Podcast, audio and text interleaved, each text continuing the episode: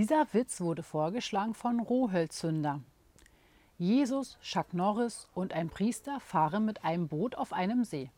Plötzlich steigt Jesus aus und läuft auf dem Wasser. Chuck Norris tut es ihm gleich, steigt aus, läuft auf dem Wasser. Der Priester faltet die Hände und betet, Lieber Gott, bitte mach, dass ich auch auf dem Wasser laufen kann. Danach steigt der Priester aus dem Boot, geht unter und ertrinkt. Da sagt Jesus zu Chuck Norris, meinst du, wir hätten ihm sagen sollen, wo die Steine sind? Darauf Chuck Norris, welche Steine? okay.